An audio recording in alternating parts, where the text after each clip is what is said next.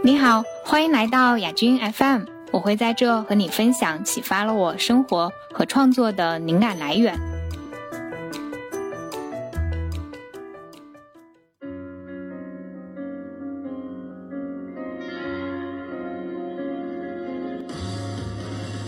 Hello，大家好，欢迎来到新一期的亚军 FM。这一期的呃嘉宾请的是吕宇俊，就我们平时我平时会叫他小花老师。嗯、他是呃毫呃毫无意义的工作这本书的呃翻译。我之前听他说过呃这本书的内容，那个时候他跟 他跟我说的直接是那个英文名字 b u s h i t Jobs，叫狗屁工作。然后我就觉得，哎，这本书内容特别特别有意思。但是，呃，当时我们聊的时候，这个书还没有出版。然后，它这个书就是简单来说，呃，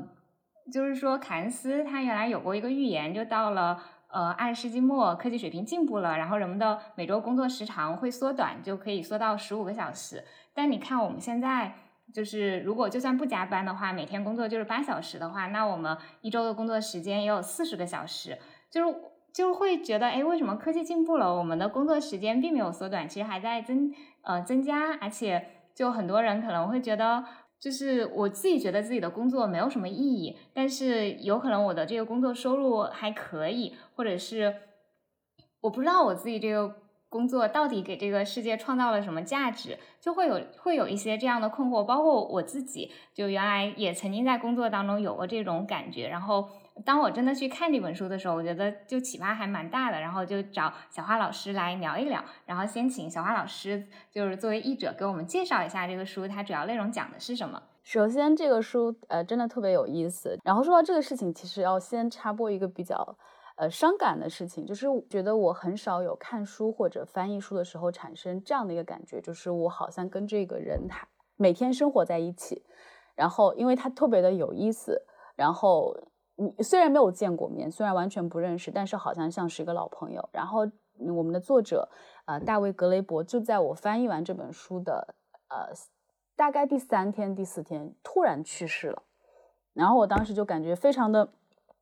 说不出来 那种感受哈。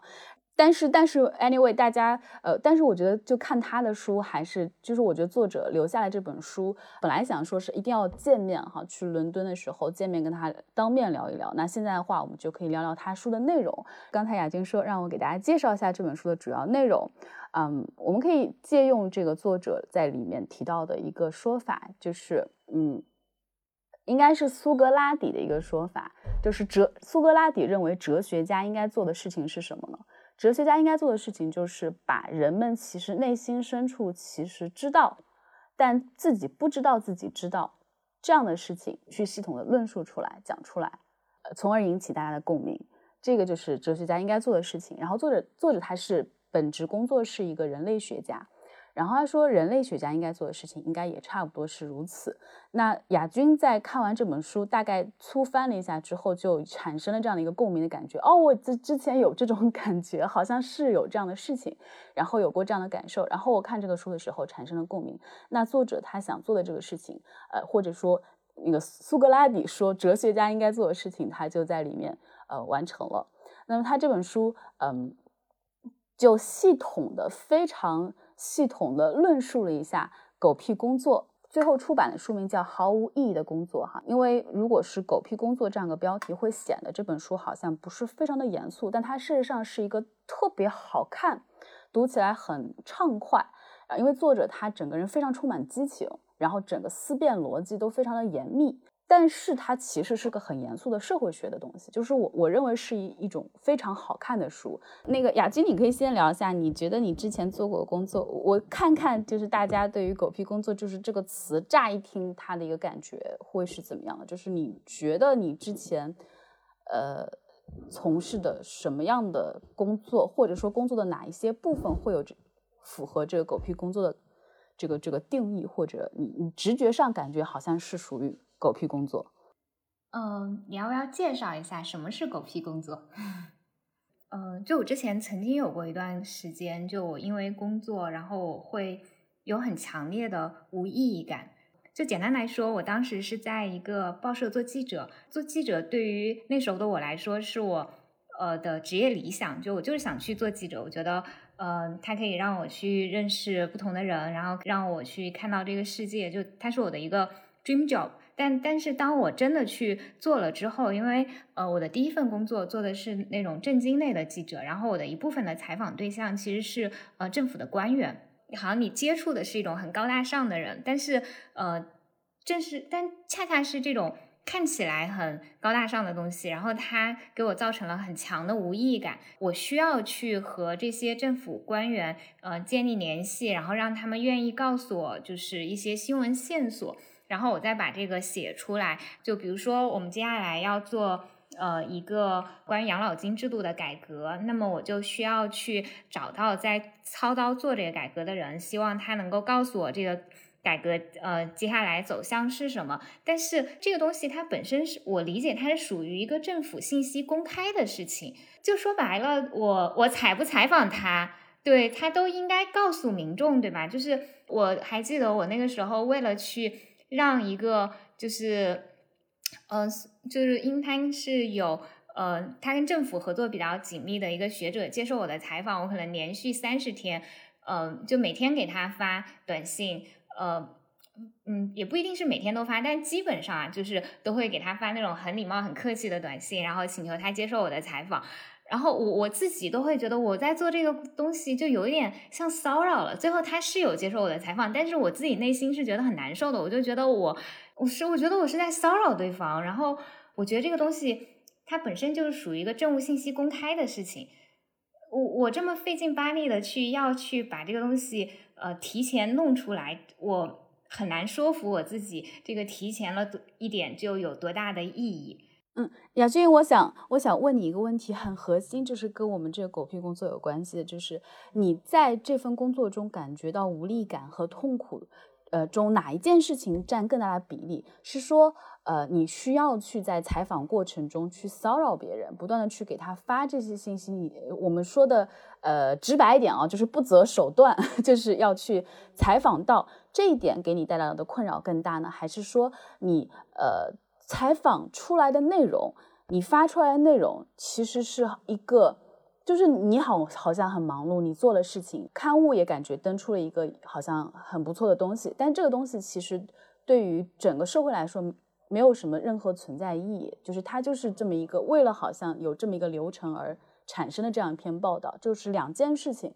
哪个给你带来的？我觉得是后者，所以其实你的痛苦就是这个里面狗屁工作里面说的，我们可以把这一类工作这个叫呃打勾者工作。就是叫在在在一个个那个，就是我们比如说，呃，就是有一个表格，然后然后有很多很多勾，然后我们要做哪一些事情，然后做了我就打个勾，做了我就打个勾，这个它是分类的其中一种。嗯，我我想到了书里边作者举的一个例子啊，因为他是先是发了一篇文章，在二零一三年的时候在网上，他其实本来没有打算写书，就是有一个杂志邀约说，哎，有没有什么劲爆的话题你要聊一聊？他说，哎，可多了，我随时都拿出来一个，然后他就马上写出了这样一篇文章。小文章写出来之后，呃，直接引爆互联网，然后当时就有一百万的点击量，当时在二零一三年的时候，然后后面他。也有很多人给他回馈嘛，在网上大量的回馈来自于世界各国的，然后他就进一步的进行严肃的研究，然后出了这本书。那么他在这个书里面第二章，呃，就给出了五大分类，其中有一个分类就叫打勾者。这个工作就是跟我刚才听亚军所描述的他当时的这份工作就是有点相似。里面他举了很多的例子哈，然后其中有一个例子就是说，嗯，这个人的工作是干嘛的呢？他是在一个呃叫。养疗养所还是什么地方？然后疗养所不是会有很多的，就是行政人员嘛。然后他是其中一个，他是负责这个疗养所的康乐设施。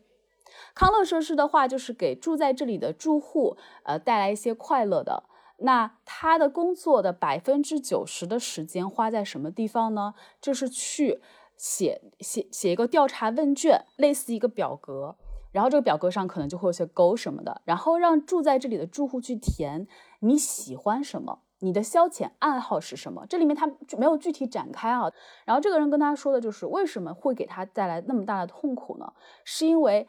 这是填了没用。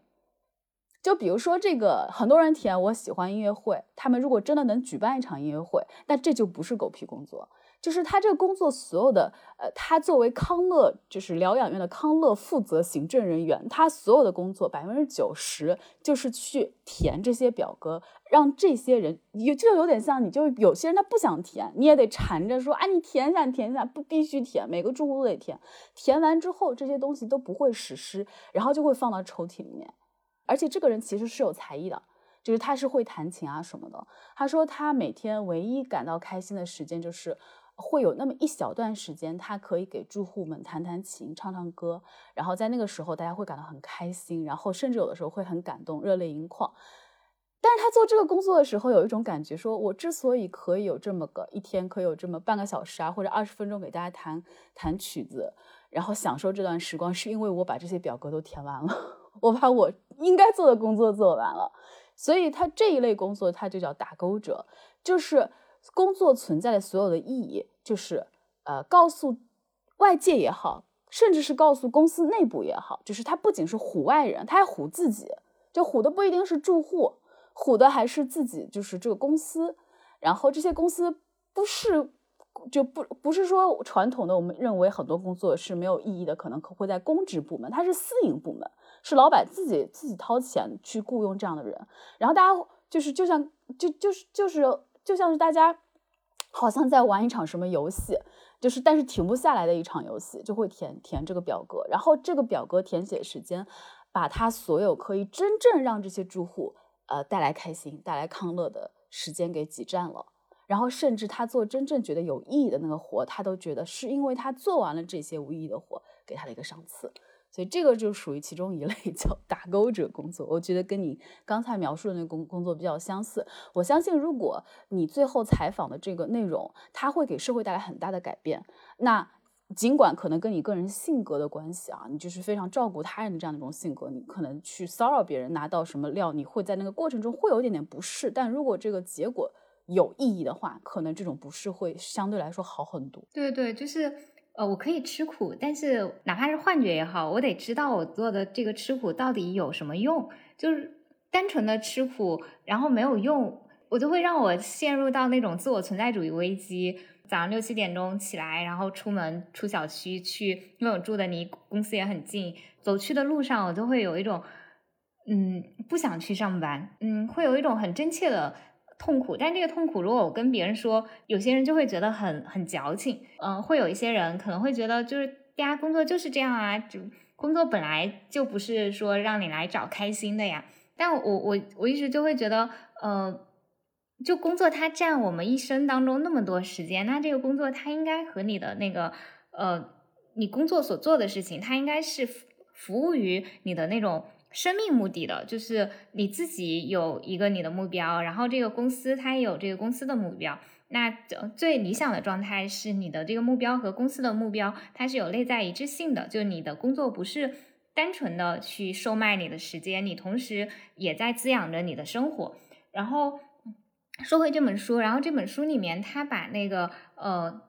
狗屁工作不是分成五类嘛，然后他会让我之前没有。没有想清楚的那些东西就变得很清晰化，就比如说他会讲有的有有一类的那个狗屁工作，它是随从的工作，然后随从工作就是让看让这个工作它没有什么实际的用，但是它会呃给人一种呃他所服务的这个机构这个这个公司很高大上，就比如说呃你去一个公司，这个公司它有一个前台，但是这个前台其实把它撤了也。没有太大的问题，就你可以直接找到就你想找的人，但这个前台它存在的目的可能会让人觉得这个公司更正规，比如说或者你去一个小区，这个小区很高档，然后它里面有那个电梯，专门帮你按电梯的人，其实不需要他，你自己按电梯也就是举手之劳的事情，那这个人他的存在可能就是显得高大上，这让房子可能能卖到更多的钱，嗯，对对对，然后它里面还讲到有一类的那个工作是。打打手类的工作，然后他就说这种打手类工作它是带有一定的那种攻击性的。我我之前我我妈妈她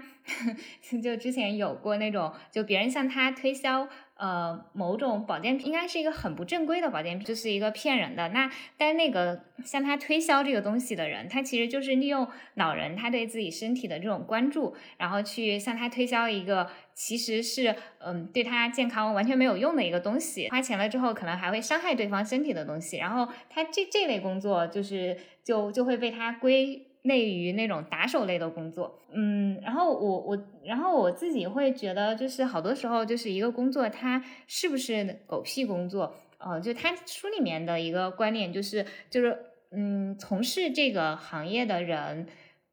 绝大多数他都他们都觉得这个工作是没有什么意义的，然后他们都很困惑于我这个东工作就是。到底有什么用呢？就好像这个工作消失了也没什么关系，但是，但是如果就是就好像这个工作它存在的那个目的，就是让我感觉我我自己就是不是个闲人，然后我自己没了，这个世界可能没有什么没没什么变化，可能甚至会更好，但是我我我自己还是。这份工作还是不能消失，因为如果消失了，我就成了一个无业游民了。我接受不了自己无业游民的状态。虽然我觉得我做的工作没有意义，但是他给我工资呀，然后我就每天还是去上班。虽然可能上班的心情就像上坟一样，但是，呃，他给我一种安全感，就是我我我还是一个呃，因为我有工作。然后就会把工作等同于有用，虽然我在内心很怀疑我这工作到底有什么用，但是既然我在工作，那么大家都觉得我我得是个有用的人，我才能得到工作。既然我得到工作，那么就说明我是一个有用的人，于是我得到了安全感。但是我又隐隐觉得哪里不对，因为本质上我这个工作真的没有用。对对对，就你没法。呃，就是把自己就深夜梦回的时候，你没法把自己那个良心小小的声音给按下去。对，就是内心深处感觉是有不对的。我我我我可以讲一下，就是刚才亚军说他妈妈那个遇到的这个呃销售，就算其实就是哄骗的这种这个这个工作哈。然后作者他不是在呃书的第二章，他给出了狗屁工作的五五大分类。然后其中一个分类我们刚才已经讲过了，就是呃打勾者工作，就是呃为了让。大家感觉好像有在工作，然后这个工作的所有的意义就在于使现实生活变成纸质上的生活，纸质上记录下来的东西就成了一个现实，然后真正的现实没有人关心，这是一类。然后刚才说的这个呃打手类工作哈，它为什么采用这个词？英文中叫 goon，打手类工作。那我们可能会认为，呃，销售，呃，跟打手好像。差差的有点远，它其实是使用了两个概念。这个概念，第一个是这个工作是有攻击性的，还是有进攻性的，跟有一些其他的一些像随从类的这种呃工作不怎么样。随从类的工作至少它没有进攻性哈，然后它还有一个具有一个欺骗性。嗯，那它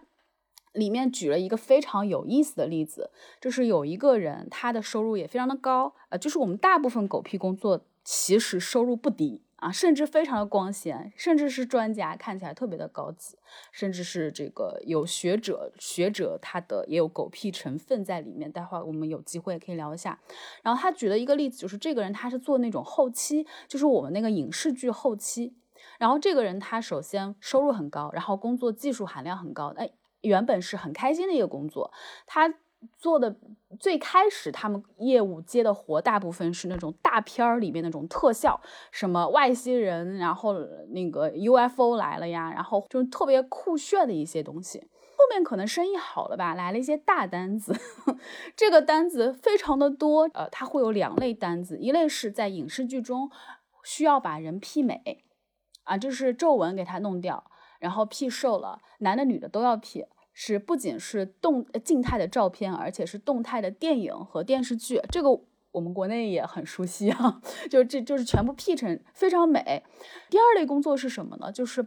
做广告，把这个比如说那个头发，它就发梢里边那个全给 P 掉，然后光泽打上去，把这些产品的效果给拍得非常的好。那他说我的工作是什么呢？我的工作有两部分组成，首先我们把这些影视剧里面的这些人。把他们所有的瑕疵弄弄没，我们通过大量的后期啊，就这个后期是非常大的，所以他们能赚很多钱，因为是很庞大的工作量，把这些人弄得特别的美。那么大大家打开电影电视或者进入电影院看到的人都是极其完美的，然后呢，产生了一个感觉非常的糟糕，说我不配，我太丑，我怎么能长成这样？就在这个时候，你你看那个流媒体的时候，广告就来了，广告里边也是他们弄的，他们 P 的这个非常效果非常好的这个东西，然后就是你使用买了之后，你也能变得那么美，但这个效果完全没有。那他说，我从一个嗯，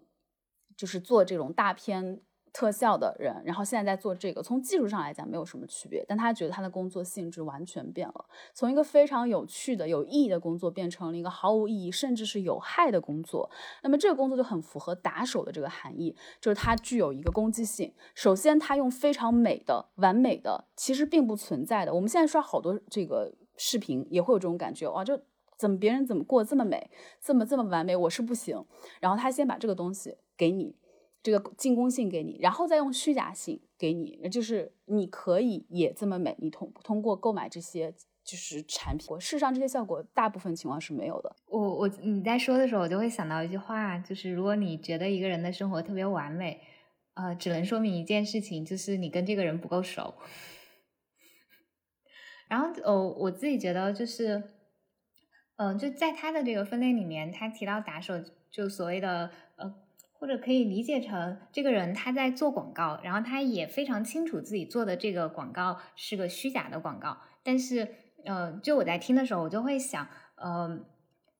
就是投稿人他有很好的观察力，然后有表达力，然后他也能够知道自己的这个工作出了问题，但为什么他还是在继续做这份工作？你就会发现这本书里面的很多投稿者，他们都很都觉得都会感觉到痛苦啊、抑郁啊。呃，就是对生活丧失掌控感，但是呃，当中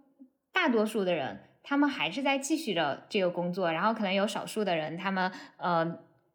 在投稿的时候，他们已经辞职了，已经换了工作，但大部分的人，他们还是就处在一个狗屁自己觉得是狗屁工作的工作之中，然后同时来告诉来告诉嗯这个作者。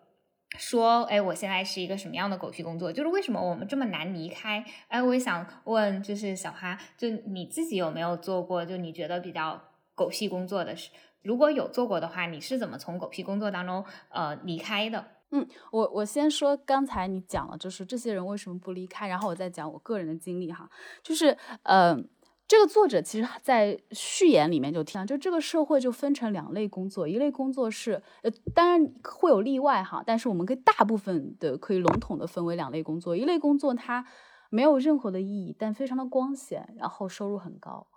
然后另一份工作它有很大的社会价值，但是收入特别的惨，而且不仅存在这样一个现象，而且大部分人都觉得是对的。就是经常会有这样的一个话，你虽然收入少，但你这份工作很有趣，很有意义呀。然后作者就说，为什么有趣的工作、有意义的事情，它不应该是工资更高吗？对人类贡献更大的事儿，不应该收入更高？为什么人们都会有这样一套话术？就是说，就是所有人都相信了，就是会自我安慰也好，安慰别人也好，你你这个工作虽然你觉得很痛苦或者怎么样，但是收入很高。啊，就是痛苦没意义跟收入高可以划等号。你这份工作虽然收入很少，甚至没有收入，但你收获了很多社会价值。你你这个很有意义、超有意义。没有钱和有意义。那个书的后后半段哈，它专门有章节去讨论这个呃经济价值和社会价值。它采用了 value 和 values 两个不同的词去讨论这个事情，就为什么会出现这样的一个情况。然后我再说到刚才那个呃个人这个经历，我个人的话，我觉得。呃，我我我不知道这样说会不会体现我这个人好像 我还是比较勇哈。我一旦查发现这个工作里面有任何的狗屁成分，我就会马上走掉，马上走掉。就是我我曾经有一段时间啊，尝试做呃，就是稍微因为我觉得教学当时也教了一阵子了，然后想尝试试一些新的不同的东西。然后当时啊看到正好有一个招聘广告是做这个留学咨询的。哎，那我心想，跟我原来的工作也是有点关系啊。然后我我可以去尝试一下。然后我一周就跑了。为什么？他们有一个有有一些各种各样的安排。然后其中有一项安排是你每天晚上，每天哦，daily，每天晚上写一个你今天工作的呃收获。以及自己觉得不足的地方，以及你的改进方案。我当时就满头的问号，就是他们很把这个事情当回事情啊。我我之前有出过。一个翻译过一本书叫《隔间》嘛，他是讲那个办公室进化史，然后讲到白领。之前跟李亚军也聊过这本书嘛，在电台里面。然后他这个就就是里面就有提到一个，其实在二十世纪初期，很早就有一个叫科学管理方法，它叫泰勒主义，因为是一个叫泰勒的人提出的。然后他这套科学管理方法后来被日本人学走，然后过了很多年之后，美国人又从日本人那再学走，然后到现在我们还能在很多的。就管理主义风格很浓的，往往是在大公司、大企业，好像听起来很现代化的地方会见到哈。然后它虽然是个小型的作坊，但是它采用类似这种大企业管理方式，你听起来非常的合理。就是我一天工作下来之后，我是不是要分析一下我今天做的工作做了哪一些？然后哪一些地方是我觉得做的特别好的，我可以继续发扬；然后哪一些地方我是觉得做的不好的，我需要规避。然后我需要怎样去规避？就听起来很有道理，但你真的做起来，你会发现很，就是你可能会每天大量的时间都在做这个东西，然后在写这个内容，然后去去试图，因为你比如说一年问你一次，或者说一个季度问你一次，你可以总结出来一些东西，想出来一些东西，但是每天都要总结，你能写什么呢？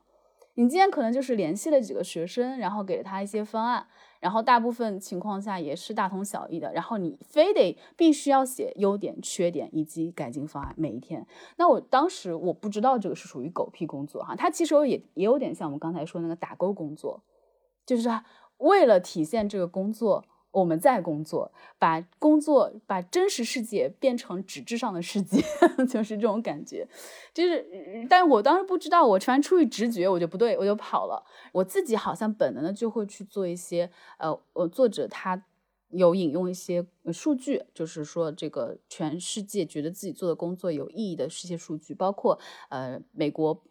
办公环境中不同工作的比例的变化的数据，它里面有有一个词叫实际工作 （actual work），就是你真的在做工作。然后我好像就是从呃研究生，我在研究生的时候就去新东方教学了嘛，从那个时候开始接触工作以来到现在，我好像避开了所有，就是嗯。就是会有这种含量的地方。这个工作本身，因为作为教学讲师，本身大量的工作都是实实在在的。因为你是去教英语，你去包括在作作者在书里面，他也是把教师是经常会拿出来作为对比，作为非狗屁工作这个对比的案例的哈。虽然这个工作大部分情况下是非常的嗯。我感觉是非常实在的，但是后面的话，其实培训行业也出现了一些狗屁工作，就是在我们教学部门也开始出现了这样的问题。那这个问题的产生非常的有意思，它其实是出于呃管理者想要获得更大的利润的这样一个初衷，分给中层管理之后，他们就。想出了一些 所谓的好像能满足这个初衷的一些方法，使得这个事情越来越复杂，会陷入这样一个问题。这个叫什么呢？叫就是标准课件制作。然后他们是出于什么样的一个逻辑呢？就是说，嗯，教师的话，然后呢，如果这个老师好，那他的呃我们的课时费会很高。那每一年毕业的大学生这么多，那。他们也会教英语，他们这个课时费会便宜很多，可以在这个上面榨取 更多的利润吧。但是他们有一个缺陷，就是他们是嗯没有教学经验，那他可能就并不会像这个是这个课时费高的老师啊，有经验的老师他这么会讲。那我们有办法呀，我们就研究一个标准 PPT 呗。那么这就会导致一个什么问题呢？就是本来教师一个人可以做所有的事情，他自己备课，自己讲课。自己跟学生去服务，然后去回馈，然后不断的去跟进，在这个过程中是一个动态，然后非常自发自然的一个过程，然后它是很有生命力的，然后没有任何的狗屁成分。比如说我上课，我的课件东西特别少，我课件 只有课文，我是在课文上越画越多，越画越多，这是我的风格哈。那如果你说要做标准课件的话，那就需要按照他们的这个模板。去做，那么这个模板就需要有一个专门的研发部门来做标准课件。那么这个研发部门的人，他其实收入也很高啊，公司也要花很多的钱去雇这些人，雇一堆人去制作这种标准课件，然后他也会有一个产出量的要求。制作完了之后，他还要有一个培训教师的部门。因为你标准课件做完了之后，你需要教给这些老师这些课件怎样去使用，然后就莫名其妙出了很多很多的环节，然后很多很多的人，然后很多很多这个可能要审核的东西要填的表格啊，怎么怎么样的。但是最后会有一件事情，就是教师只有自己备的课讲的最有激情，讲的最好。这个是我感受到的这种，嗯，可能在这种非常不狗屁工作的教师这种工作身上。都可能会开始产生这种 bullshit jobs。作者他本身就是高校里面的教授嘛，我们基础教学的小学生啊、初中生啊、高中生的老师，现在这个年代也会越来越多的行政工作去打扰他们，去真正的跟这些学生去呃沟通、去交流，可能会要参加各种各样的会议，然后要进行各种各样的培训，然后写各种各样的材料，然后要填各种各样的表格，然后这些表格可能有一部分。会有用，然后这些会议可能有一小一小部分会有用吧，但是大部分可能就是我们说的这种打勾工作，就是为了体现这个工作，呃，就是有在这个做这个事情哈，显出来很光鲜而在做的工作。公平工作它里面有提到一个，就是其实在农，就是更早的这种农业社会的时候，然后或者手工业社会的时候，在进入工业时代之前，人类是没有出售自己时间这个概念的。就是更多的是我我要做什么事情，就是按活来算，就是会我们会有农忙和农闲，在农闲的时候我们就会很闲，然后在农忙的时候就会很忙。但是工业化了之后，然后包括大规模的就是基础教育开始推进哈，就早上开始一节一节课，就是把把人的一就是人的一天的时间这样从朝九晚五这样给它划分，然后哎。这样一个一个时刻，就是这种概念是在工业时代之后才会有，然后就会有一种购买时间的这样一种概念。我我认识一个呃飞行员，然后我就说，呃，疫情之后，嗯，你们虽然收入少了很多哈，但是是不是最近可以稍微休息休息嘛？之前很辛苦啊。他说：“我的天呐，休息什么啊？”他说。他说累得快不行了。我说，他说，我说，哎，什么情况？我说不是航班少了很多吗？然后你那个，呃，他们他们是按航班收，就是就是收入的嘛，就是收入会减少很多啊。那我本来想安慰他说，你至少比较清闲。他说没有，他说领导会觉得飞行员在这里没有航班飞了，那你们就什么都不用做了吗？好像不对哎，就得找点事儿给你们做。那大家就开始开会了。然后写报告了，写个人各种总结啦什么的。他说，他说那个飞的时候飞国际航班十几个小时，然后一点都不会累，因为这个事情你是觉得它有意义啊。我把飞机从这里飞到那边，对吧？然后现在的话，我就是你，当然我不是说全盘去否认总结，包括我刚才说的就是什么优点缺点分析啊，它一定程度上是有意义的，但它更多是一种出于自发，就跟我们自己有。蓬勃的欲望想写作的时候的写作和老师布置作文你得写作文 那种写作它是不一样的。然后哎，我一听我才发现，哇，这不就是狗屁工作吗？就是领导肯定自己都没有意识到。嗯，我在听你说的时候，我就会想到他书里面就有提到，就是嗯，就其实时间这个东西它本身是呃无形的，它也是一个人为创造出来的一个概念。它其实本质上，我觉得它属于一种集体的想象，就是在工业革命到来之前，就是大家其实是没有一个统一的时间的，只是说当工业革命来了之后，大家为了会让大家能够在一个具体的时间点去上班，然后为了方便管理，为了效率，然后我们才有了这这样的一个时间的观念。然后当你做的是一个狗屁工作的时候，它其实变成了一个呃。耗费你效率的东西，就比如说你你这个工作，你要求你早上呃朝九晚五五点才能够离开，但是其实你这个工作可能你干两个小时就已经干完了，那剩下来的六个小时你干嘛呢？然后老板会觉得他买了你的时间，就得给我坐在这里，就算你 你在这个地方你其实根本没有工作，你就是在刷网页或者就是跟朋友发表情包聊聊天，那。呃，就是老板也不愿意让你这个时候你离开，因为他会觉得，就是你走了，就可能老板他就会有一种我亏了，他就是没有想到，他本质上其实他需要你完成的是那个嗯某一个具体的工作任务，如果这个工作任务你完成了，你其实是可以走的。但是呃，就绝大部分的人，他嗯，包括绝大部分老板，他是嗯不会。愿意，老板不愿意让员工离开，然后员工自己也不好意思离开。就我之前有跟朋友聊天，我就说，哎，你今天忙不忙？他就说他今天不忙。我说，哎，那你是不是可以早走？他说不行，就是我们组其其他人都没走，我我这么早走就不会显得我特别的那啥吗？我嗯，假装在工作，然后嗯，然后给就你像你刚才说的那个就是情况，就是就是他会。嗯，然后我就会想到，就是就书里面有提到，嗯，为什么就是会让大家要把大家，呃，即便你其实没有，嗯，你的活已经干完了，然后也没有说把你可以放出去，让你可以回家爱干嘛干嘛。就书里面就提到，就好像是乔治奥威尔吧，就是他说，嗯，他让你去做这种没用的工作，是让社会大众你就没有那个足够的时间去。思考，然后嗯，就不会有时间去想，哎，我的人生有什么意义啊？或者这个社会存在着什么样的问题啊？因为如果呃你的时间已经完全被工作占满了的话，你你的你自己可以支配的时间就会变得非常的有限，然后。呃，就会有那种统治阶级，可能就会觉得，如果他们底下的这些人太闲了，然后他们可能就会呃聚在一起啊，就会聊天啊，就会玩啊，然后就会去探讨公共议题呀，然后会发牢骚啊，会吐槽老板啊，然后然后就会有那种嗯所谓的呃 revolution，然后有就可能会有一些呃社会的变革出来，就会所谓的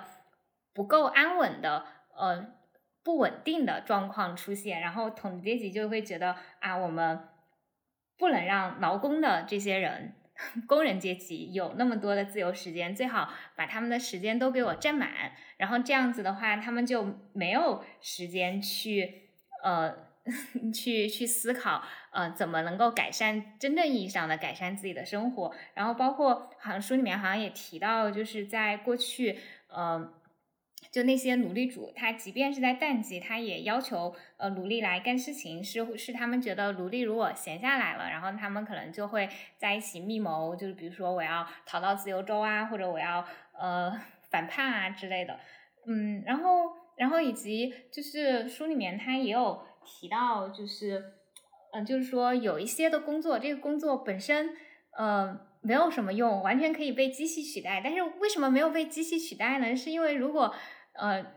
呃，这些下面的这些工作都被机器取代了，那上面的那个人他就没有办法，就是有那种管理人的快乐，他就对对，他没有人可以让他感觉到，呃，我是一个有权利的，对对对对，然后会就他书里面就会觉得啊，像这样的工作可能是一种给上级去有一种我在呃我在拥有权利，我在行使权利，然后我。呃，我把，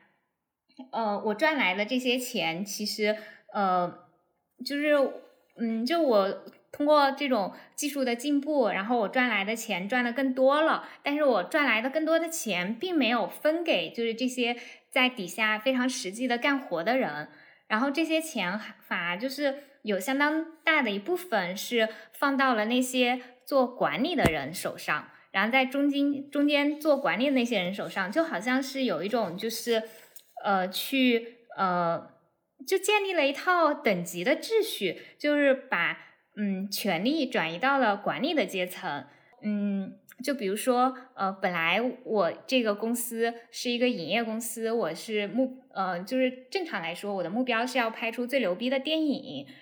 然后那我就应该去给那些呃底下。编剧就真的做真的做事情的人，给他们足够的钱，然后给他们足够的权利，但是就会有一些公司，就他其实并不是那些呃编剧他们有有钱啊，是中间可能比如说负责呃就是管理的创意的那些嗯，所谓创意总监或者。呃，什么管理者，他们自己可能也不是搞艺术的，然后也没有那么懂电影，但是他们来呃负责是否批准你的这个预算，然后就有一种像外行领导内行的感觉。这个我感觉就是亚军聊到了里面好几个点，就是就是就是说，嗯，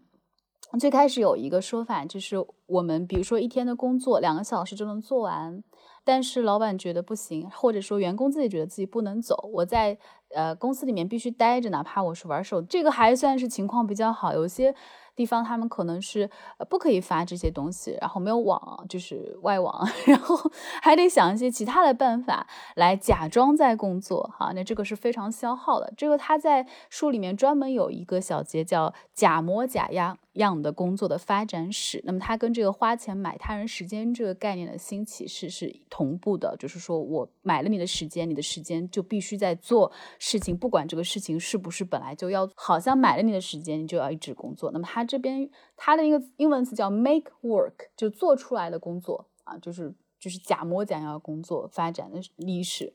就是刚才亚军说那个什么自动化不弄的话，那这个其实就说的是那种随从工作，这个。作者在书里面，他讲到了一个，就算是类比吧，就把现代企业这种大量狗屁工作的这种产生的一种机制也好，或者一种现象也好，它跟封建社会、封建领主的一个一个类比，那么。他在这个管理阶层，他为了让自己显得自己非常的重要，然后他当他在呃安排一件活的时候，其实可能这个安排活的人本身自己也可以做一下，非常快，很简单，他没有那么忙。我很多管理岗位的人其实每天闲得要死，没事情哈，但是他要装出自己很忙的样子。那么怎么样才能体现自己以及自己的同僚很忙呢？就是我们要招很多的人，很多的随从，然后很多的人在底下忙活。然后好像好像就是人很多，那我们这个工作岗位肯定是非常的重要。那么这个就是一个嗯随从工作。提到狗屁工作，我们聊了一会儿之后，那有一些人可能就会产生一个误解，说啊，那是不是行政类工作出狗屁的概率比较大呀？那是不是女性的工作？呃，好多情况下就是狗屁工作呢。然后作者说，首先这是非常蛮不讲理的性别歧视。然后其次的话，他说有一个很有意思的现象哈，我们来考虑一个搭配，就是一个男上司，比如说是一个公司管理层，然后他可能会配有一个女呃女秘书。那现在我们会改叫个人助理或者行政助理。然后事实上这个。呃，这个男上司他哪怕他的工作中有一些真正在在实实在在的工作，很有可能这些工作都是他这个助理做的，也就是这个女性 才是做完这个工作的。然后作者甚至提出一个很有意思的想法，他说如果能把历史上所有知名的呃男的，不管是科学家也好，或者是这个作家也好，或者是这个设计师也好，或者怎么怎么样也好，他们和他们女性工作真就是跟他的女性助理一起完成一些工作，当然女性助理谁谁都不知道哈，嗯，然后有没有可能很多这种所谓的大师，他的大量的工作从历史长河来看哈，其实是由这个女性助理完成的。还有一点就是刚才亚军提到的，说是嗯一。大家如果说真的实现了凯恩斯在二十世纪初期所预料的，随着科技的进步，人类很多工作可以被机器所替代，然后我们的呃大量的生产就不需要劳动了。我们随着技术的进步，哈，可以把人解放出来。那凯恩斯的预言是在一百年后，也就是现在，我们可以达到每个人每周工作十五个小时就可以完成整。整个社会的产出，那么事实上我们现在都看到了，不仅没有达到十五个小时，大家甚至好像 什么九九六啊什么的更卷了哈，非常的累。那么是怎么样造成这个原因呢？有些人可能他会认为说是，嗯，是不是因为现在消费主义的关系？就是一百年之前人们没有这么多欲望。没有这么多要弄的东西，然后现在一百年之后，我可能我我要玩游戏啊，我要干嘛吃喝玩乐啊，我所有的需求很多，那么这些需求会对应很多的岗位去生产。但是很有意思的是，根据这个统计数据表明，哈，就是在这一类岗位上，就是生产这些消费产品、娱乐产品的，它的比例非常的低，就是并没有那么高，而增加的这些工作的大部分反而是那种。叫我们叫 paperwork paper pusher，它有个词叫呃，其实它翻译成中文叫文书工作者。那它的英文它很形象，就是把纸一点点推出来的人。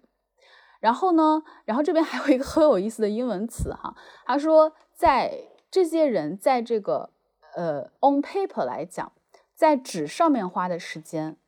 理论上来讲。确实是可以。On paper 这个词既有表示在纸上的意思哈，然后也可以表示在理论上来讲是确实是可以呃十五个小时就一周工作就完了。也就是说，我们现在人类有效工作跟凯恩斯的这个预言是一致的，就是我们人类每天只需要每周只需要工作十五个小时，我们社会的所有一切就可以运转起来。但是我们大量的人在从事着除了这十五个小时之外，然后这这些工作都是毫无意义的，然后在大量的消耗，并因此感到痛苦。呃，这个他有一个说法，就是并不是经济原因。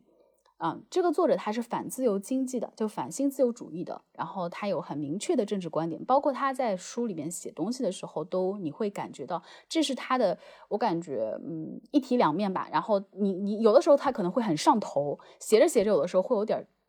激动，然后那个写的东西可能不像是我们平时接触的更多的学者那样，看起来非常的面面俱到、滴水不漏哈。他，但是我觉得这也是他，我更更认为是他的优点。他在写这些东西的时候，他在输出他的观点的时候，充满了激情。包括他呃生前在这个网上 Twitter 上面跟人去就是就是辩论吧，我们说是辩论哈，他也是充满了激情。那他会非常的。就整个人很有活力，然后它里面有说到一点，他说的是，嗯，为什么会现在明明有这么多毫无意义的工作，而且经过他的一套论述，我们也可以相信这些工作并不是出现在我们可能第一反应的这种公职部门，而是大量出现在私营部门，而在新自由主义倡导下的这个资本主义社会啊，在美国的这个情况，那应该是说我一切是利润优先，我资本。就是要追追追求最大的利润，那怎么会花钱养这么多就是没有意义的工作？就是我我跟这个经济跟自新自由主义所说的跟自由市场说的这种这种这种经济规律是不相吻合的，是违背的。那么作者就提出，那所以经济上解这个解释不了，那一定是政治原因。他说说了一个例子哈，就是美国的六十年代，当时我们也也知道是什么。这个嬉皮士非常，就很多学运啊，什么就是就大学里面就各种，但是那个时候，呃，人们的生活确实有那么一点接近当时说的，就是非常工作不需要太多时间呀，然后吃喝都不愁呀，就是稍微有点接近这种，呃，好像很完美的情况的时候，就开始出现了这个问题。那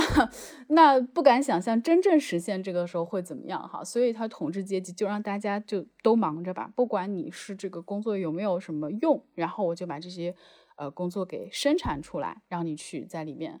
呃去去去去忙碌着。所以他们会说我们一切都是出于经济考虑，但其实并不是。这作者是提出有提出过这样一个说法，可以一定程度上去解释为什么这么多狗屁工作在，但他好像。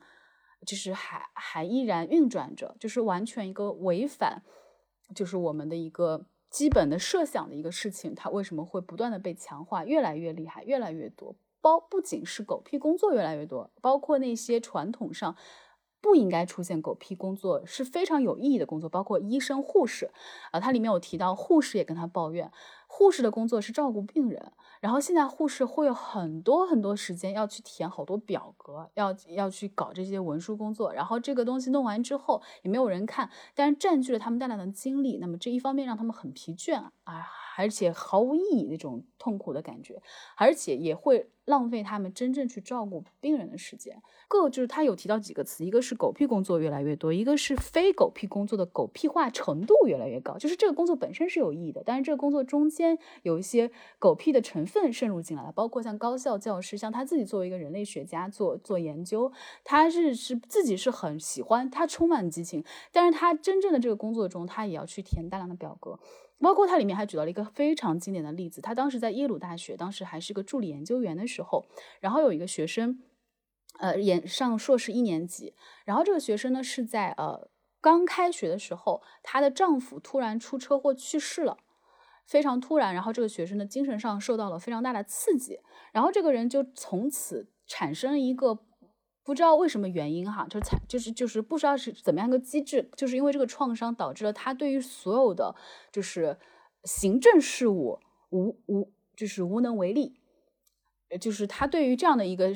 只要是跟行政事务相关的事情，他是完全没有办法做。然后呢，这个事情大家开始都没有发现，因为他是积极来上课，他所有的课都呃全程参与，然后课堂特别的积极，然后整个人看起来也非常的。就是这状况很好哈，然后论文而且分儿特别高，然后呢，应该是一个非常优秀的学生，嗯，这个学期末应该是拿最高分的这种学生，但是结果所有的任课老师发现，哎，他没有选过这个课，哎，就是你要上这个课，你需要在一个系统里面，你要去勾，你要去选课要什么。然后呢，就是他们这个系里面就这个事情召开了很多次会议哈，然后院长就是非常的生气，说为什么他要给我们制造这样的麻烦呢？就是怎么怎么怎么样。然后老师们都在，很多老师都在帮这个学生说话，就是表示说，嗯，可不可以就是开个特例啊？这个没有选，没有填，还是让他这个拿到成绩。然后，但是最后院长给的话就是一个人如果连。选课这个文书工作都做不到，那他怎么可能搞研究呢？这就是院长的一个结论，就是就是就是就你就会发现，就是这句话乍听起来，在现场你可能还会觉得很有道理啊，但是仔细一想，我搞人类学学研究，跟我填一个选课的系统有什么关系？我我就会觉得它变成了一种，嗯，好像是一种服从性测试，然后也是一种，嗯。更渗透的管理的方式，就是，嗯，当我需要你去填这么多文书的时候，嗯，就他会把这个人可以更细密的管理起来，呃，就是当我想要找到你的时候，当我想要去回溯你做了什么的时候，呃。就我好像可以通过你的这些填过的表格，然后去去回溯你，就好像你在系统里面登了记，或者像猪一样，就是它在这个流水线上被打了标。但是如果你是一个脱离了这个流水线的人，就是呃，或者说 一头从流水线上跑下来的，像王小波说的一一只特立独行的猪的话，他会。他发现他没有办法把你塞到这个系统里面，这会让系统当中的人觉得恐慌和不安全，就也更我觉得更本质上是会让已经习惯了这套系统的人会质疑，就是哎，好像没有我们这个系统，没有这个东西，它也可以运转。那就那可是我是如果我是维护这个系统的人的话，我是依赖于这个系统的人的话，我就会需要呃，他不是把自己 cancel 掉。而是把你给 删除掉，因为他要维护这个系统的正当性存在的正当性。我觉得亚军提的这个很有很有道理哈，就是跟作者所说的，就是他感觉很多东西表面上一直在说是追求经济，追求经济，但背后其实并不是经济啊，就是。恰恰相反，是跟经济是没有什么，反而是有有有相反的作用。像这个，嗯，服从性测试书里面有提到，就是像这种学校上课，呃，就是一节一节课这种概念，然后包括早上去上学，然后作者他还是提出哈，他感觉认为也是在培养这样一种，你你可以就是接受这样一整套，就是时间出售的这样一种。一一种一种形，就是你你会打到骨子里面，就是好像就是应该这样的。我们可能会有的时候也会有不安，比如说，嗯，像我其实是一个非常非常适应自由职业者的人，但是我有的时候也会觉得，哎，我这个每天没有这么一个规定的时间上下班，是不是好像并不是一个社会人？就是就是我我的社会。职能是 没有没有完成哈，但是你要回想我真的做的事情，我可能会比很多朝九晚五上班的人做的事情要多。虽然我可能会有很多大量个人的时间啊，但他这一套系统设计出来的话，就会让人，嗯，就会让人觉得我应该这样。就是你虽然哪怕像我这样没有这样，而且没有这样好多年的人，我有的时候也会陷入这种这种这种。自我反省 或者说自我质疑哈，这个对我是不是应该去这样去上班，做个正经人啊？就是应该应该加入这个这个流程之中啊。就像你说的，有可能是出于对于这个体系的一个维护，然后也有可能他就是已经被这个行政工作给，就是大家都已经被这种这这一整套给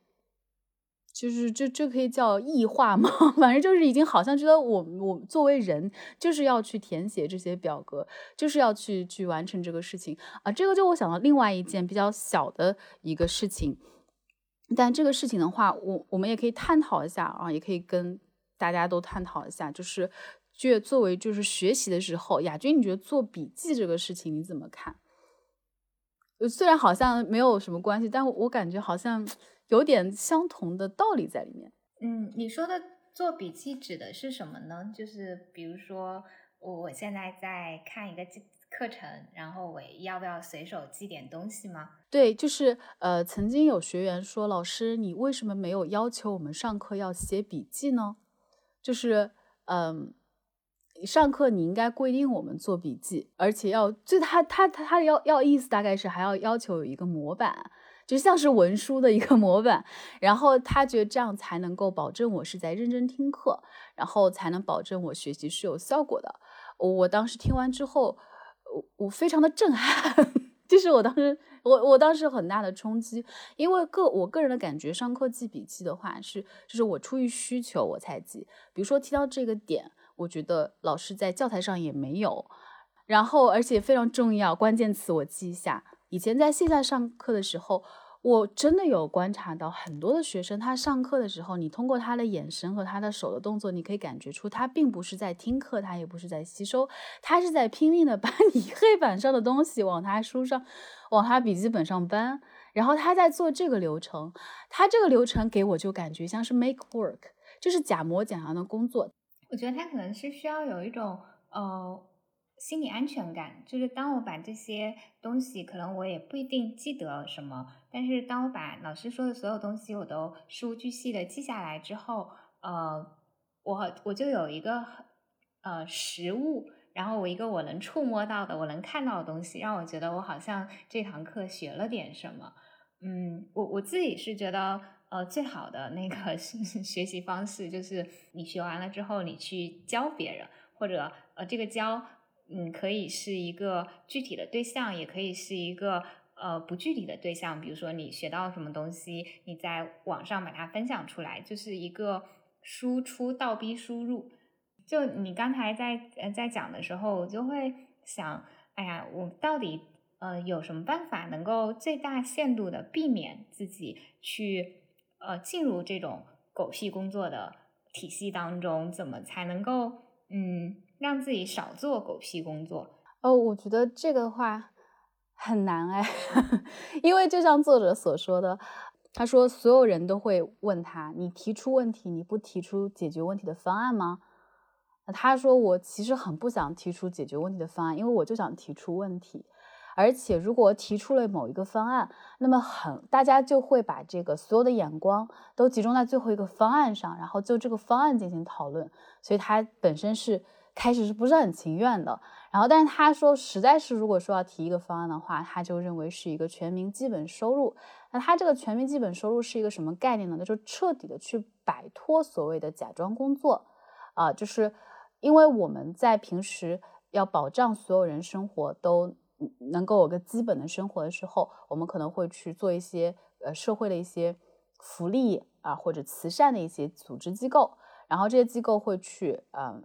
去去统计哈，然后哪些人是需要帮助的，然后会有一笔资金啊，不同的社会可能会有不同的方案，但是大致都会有这样一个体系。但是这样的体系基本上都有一个同同样的特点，就是你需要去申请，而这个申请里面的门道非常复杂，然后特别多的文书工作，然后你要是没有按照他的那套填，你就没有办法去合格。就跟他去上，当时上那个美国的，我我忘了他本科是哪个学校，也是一个名校。他是出生于工人阶级的，他的家庭收入情况是比较相对他的同学们是比较糟糕的，但他拿到的奖学金是最少的，因为他不懂那一套，就是怎么样去填写申请各种各样奖学金的这套体系。而他的同学们家里边叔叔、爸爸啊，这个姐姐、妈妈。都是这个学校毕业的，就是毕业生，都是名校一水的在这儿毕业的，大家对于这些已经非常熟悉了。有什么样的奖学金可以申请啊？怎么样申请啊？所以不需要帮助的人反而得到了帮助。然后包，然后同理哈，在这个社会上也是一些福利的一些项目，一些这个慈善的项目，其实真正最需要帮助人，他一是没有这个精力，他都已经被生活摧残了，就没有什么精力再去。干干别的了，然后还有一个他也不懂这些，也没有人去帮他们做这些，然后他就提出了一个这样叫 universal basic income 哈，就全民基本收入，就是大家为什么不就直接 就是有这么一笔钱就直接拿好了，就直接发给所有人哈，就是不管你有钱没钱，所有人都我统一拿一份，那么可以保证每个人都有最基本的生活，这是他提出的一个，就是我们可以避免很多假模假样的工作的这样一个方案。就是我们很多人为什么刚才亚军有提过一个问题，说，呃，这个书里面提到的很多人，包括我可能生活中遇到的很多人，然后他们明明干着自己很不喜欢的工作，很痛苦，为什么不离开啊？很简单，就是体面啊，收入高啊，可以维持一个很好的生活啊，哪怕很痛苦，他也要也要继续。然后那些，呃，真的可能有价值的工作，很多情况下来讲。就是在很大部分情况下来讲，当然有一部分既有高收入又很有意义，那是生活生活的幸运儿哈。但是大部分情况下，它就是两个东西，就是不知道为什么是相反的，且大家都认为这种相反是合情合理的。那他说，如果说免除了这样一种担忧，就是我呃不用去做这些出就也不叫出卖灵魂吧，就是做这种消耗我灵魂的事情，让我精神创伤。它里面也举到了很多案例，是真正得了抑郁症的有人，就是因为。收入很高，所有人都说你不能放弃这份工作，他自己觉得自己放弃也是个傻子。这么轻松，这么体面，这么高薪，对吧？不应该放弃。我为了自己家人，为了孩子，我为了女儿，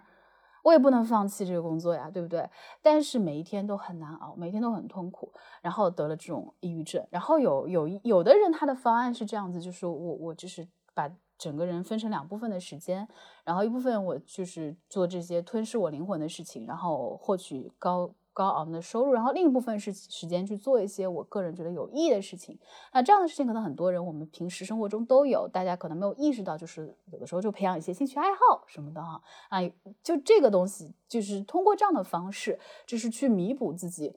那些无意感带来的自己的这种存在主义、存在性的一个一个自我怀疑，呃，作者就说，如果说我们通过这样一个全民基本收入的话，我所有人我有了这样一个。呃，因为其实这帮这部分钱，大家可能会担心说啊，我全民基本收入钱从哪里来？但其实养这么大一个呃慈善的官僚的巨大一个体系，去审核哪些人是贫穷的，哪一些人是需要那个钱的，就这一整套流流流转的这个东西，钱就很多。就社会中有很多很多这样的，就是有这个钱啊。反正作者就是认为这样一个方案可以解决大家后顾之忧，然后你可以去告别这样的嗯。你觉得损害你灵魂的事情，然后你也不用担心生活，这是他提出的一个方案。就是，呃，他在书里面就 就就提到，呃，很多人可能会说，哎，你要给大家发钱，那你钱从哪里来？然后他就会觉得，嗯，如在比如说在政府部门里面，就有大量人做的这种狗屁工作。他里面有举例子，呃，一个人他是在英国那种福利部门，然后要去照顾那些。要去给那些就真的生活很穷苦的人去发福利金，但是他的工他实际上的工作其实是让那些呃他要去审核那些人提交的资料，然后嗯他就会发现他是一直在让那些真的很穷的人他不太能够拿到这个钱，呃就理由刚才小花也有说到，就是因为他就是他很穷的情况下，他可能压根就。不知道他没有足够的受到足够的教育去怎么填写，然后他可能也不知道他有其实是有这个申请救济的这个渠道的，然后他交的材料可能也不符合规定，然后最后就是这个人他的工作本来是要去帮助穷人，但实际上他在做的事情，他觉得他自己就是有一个做着这样工作的人给作者投稿，他就觉得他自己做的事情是阻碍真正穷的人拿到需要的帮助，然后他就觉得他的工作非常的狗屁，呃，然后作者他就觉得，哎，如果你把这种呃，比如说政府里的这种狗屁工作给取消掉，然后那这部分钱可以省下来，可以拿去发放呃基本收入。然后他觉得就是那大家你就不会需要因为单纯为了赚钱、为了生存下去而去做那种自己不喜欢的、觉得无意义的工作，呃，而且他会觉得就是其实呃嗯，就很就一直以来有那种有一种。呃，想法是把大家看成所谓的绝对理性人，就是让觉得大家都是想做尽可能所谓的效率，就是效益吧，就是你要做就尽可能少的活，去赚尽可能多的钱。但是这套观念实际上。呃，大家并不是这样子的，就是绝大多数的人，就如果他的工作特别忙的话，他的确是会感到很不舒服，呃，生活质量是会差的。但是他也并不想要，就是自己什么活都不干。然后大家其实是希望就是在工作当中获得一种，哎，我真的能够去改变一点什么。然后他书里面就有讲到，就有一个德国的心理学家，呃，他就是发现，哎，婴儿在什么时候，呃，会表现的异常开心，就是呃小小 baby 他发现自己的行为真的能够对这个世界产生呃某种他自己可以预测到的影响，比如说他可能随机的呃推了动了一下呃用手碰到了那个铅笔，然后他发现这个铅笔就动了，就会觉得哎再去做一次这个动作，发现这个铅笔又滚了，他就会觉得很开心，因为他发现就是他做的这个事情是会引发后果的，就是。呃，就是会有会，我知道我做的这个事情对这个世界，对我周围的世界产生了什么样的影响。然后他发现我有能力去产生这个影响，我有能力去做这个事情，然后我就想要去使用这个能力去做点事情。然后其实是呃，发现我的这种存在，呃，不是通过我脑子里面在想什么，是通过我的这种行为让我发现了，哎，我能。我能去做什么对这个世界发生改变？那反推回来，就如果我不管做什么，其实这个对这个世界都没有影响、没有改变的时候，我就会有一种呃找不到自己存在的意义和价值，就会有一种呃无价值感。它里面就提到，就很多人会觉得，就是呃虽然他做的事情符合活少，然后钱多，但是这个工作其实本身没有什么意义。那他会抑郁，就是因为他他感觉不到他对这个世界有产生什么有益的影响，然后他会觉得就是我是在配合表演，我在假装自己有用，假装我做的这件事情有用。可能刚开始的时候，我进入这个工作的时候，我还怀揣着一种改变世界的热情。当我真的接触到这个工作的实质之后，我发现其实我什么都改变不了。他会有一种创伤，就是嗯。会从觉得自己很重要，然后发现到自己其实不重要，但是我还得假装自己很重要，就会有一种人的那种撕裂感。嗯，而且翻译的那句话，就一个人他一旦停止对世界产生有益的影响，那这个人就不复存在了。其实呃，不是说物理意义上不复存在，是他这种自我感觉上，他觉得自己嗯不再真实的存在着。就是就还回到我们自身，我们怎么才能够避免自己落入？这样狗屁工作的陷阱当中，当你一开始抱着一个我这个工作是我喜欢的，我去做，然后在做的过程当中，你发现这个工作当中它也有你不喜欢的部分，甚至是狗屁的部分之后，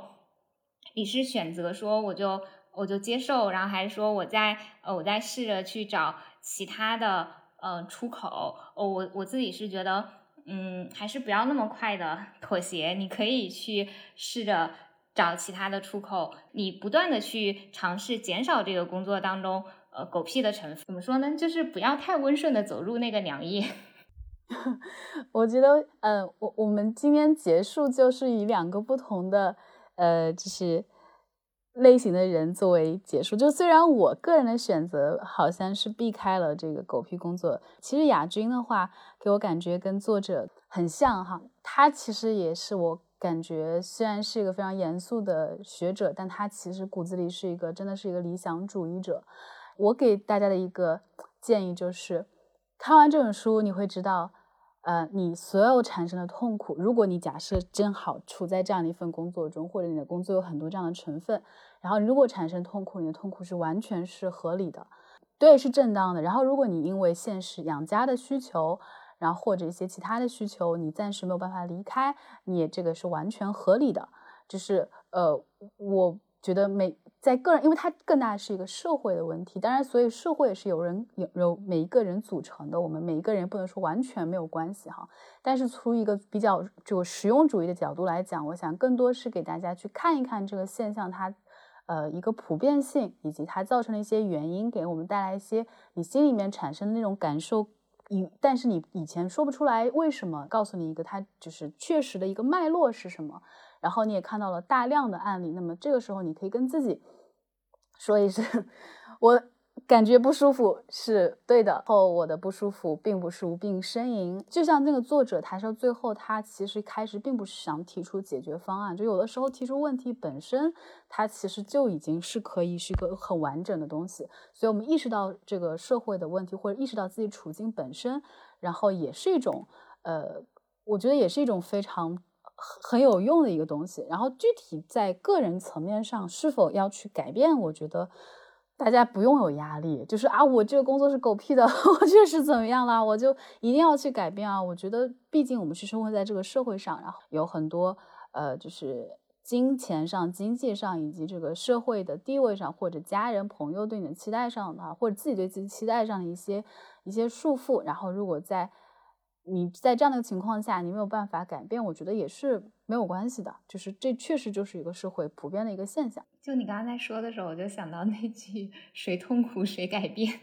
这个工作它就是或者说你获益的那部分，然后它都已经没有办法抵消掉你为此感受到的痛苦的话，你可能就会自然而然去呃做一些。尝试，就比如说书里面可能有人就选择了辞职或者换一份工作。时间退回到呃十二年前，我刚开始工作，然后开始呃哎觉得有一这份工作当中有一部分是我没有那么喜欢的时候，我会我会觉得自己矫情啊怎么样？但是如果那个时候我看了这本书，我可能就会意识到哦，我之所以有这样的感觉，是因为我是一个。人，就是我是一个健康的人，是因为我我是一个就是没有就如果一个人他被摧毁的很彻底，他已经被异化的很彻底，他已经接受了那一整套说呃就是我可以忽略我自己的感受，我只要呃外界认可就好，我自己内心感受怎么样不重要的话，他就他其实是麻木的状态，他不会感觉到痛苦。如果你感受到痛苦，是因为就你还是一个。对自己内心，呃，有足够的尊重，你觉得这个状态不对，你意识到就是你不该被如此的对待。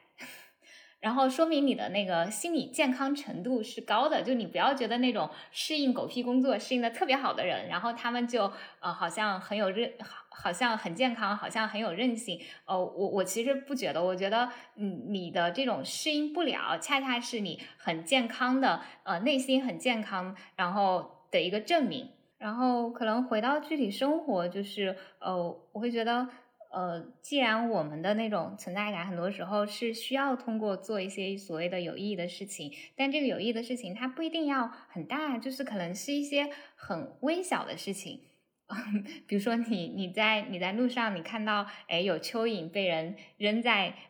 扔在柏泥的马路上，然后你觉得它这样被晒死了很可怜，你把它们捡起来放到呃那个泥地上，让它们呃逃出升天。我我觉得这也是一个，就是你能够感觉到哦，你的存在就是挽救了小小的蚯蚓的生命，就是就是做一些在生活当中让你感觉到你的存在会让这个世界变得好一点点，或者说你的存在就。如果这个好，你不一定是要指向他人，也可以指向你自己。你对你自己好一点点，就是更照顾他的感受一点。在你觉得疲惫的时候，允许自己去休息，就是一些这种微小的改变，它呃在日常的这种积累当中，可能就会带来一些变化。它肯定不是呃那种很猛烈的，你一下子就去做了什么。它可能更多的改变的发生是。嗯，可能今天老板他给你派了一个，呃，比如说让你去写一个报告，但你在内心很很清楚知道这个报告是不会有人真的去看、去重视、去讨论的。那么，呃，你为了你可能你现在为了赚钱，你要去把这个报告写完，但是可能在把这个在这个写报告之外的时间，你可能家里有养植物，你去给这个植物浇浇花。呃浇浇水，然后感受这个植物它还在你的照顾下在生长，就是嗯。或者说你你家里有宠物，有有猫咪，你去给猫咪倒呃倒个食，换个水，就是类似这样的事情，你会觉得呃你还是有在和这个世界产生一些互动。如果你还有余力，你可能如果你喜欢画画，或者你呃喜欢喜欢去喜欢搞音乐，去去学一点什么，去去做一点什么，就是就是呃这些东西，它看起来是。呃，没有用的，因为它可能没有办法给你带来及时性的那种经济的反馈，但是它其实是一个很重要的，对于你这个人，他能够继续呃继续活下去，或者说让你觉得自己生活没有分崩离析的一个很有效的一个保护药，它保护着你的灵魂，让你可以继续往前走。对，我觉得这是作者他两个不同的词汇，就是我们。整个社会陷入了一种对 value 对价值的追求，还有各种理论支持说人类都是自私的，人类就是想要最大化的，就是像你刚才说的钱多活少，这是属于就是经济效率最大化。但其实人类就是会对 values 有追求，会对这种社会价值有追求。这个东西是不是说是美德，而是一种需求。当我做出一些对社会有有价值的事情，哪怕我自己去看一些，呃，就是哪怕四大名著啊，我看一些这个经典的作品，然后这个时候产生了一种一种感觉，跟我们所说的经济价值没有什么关系哈。我们有的时候可能会说啊，长久以后可能会有关系，我们就给他说好了，没有关系好了。但是它确实对于我们一个人来讲，它是有一个这个社会价值在里面的。就是我们人类是是是有这个需求的，并不是，就是一切都是以金钱，然后经济效益效益来衡量的。嗯，同意。好的，那我们今天的聊天就到这里，谢谢小花老师。嗯。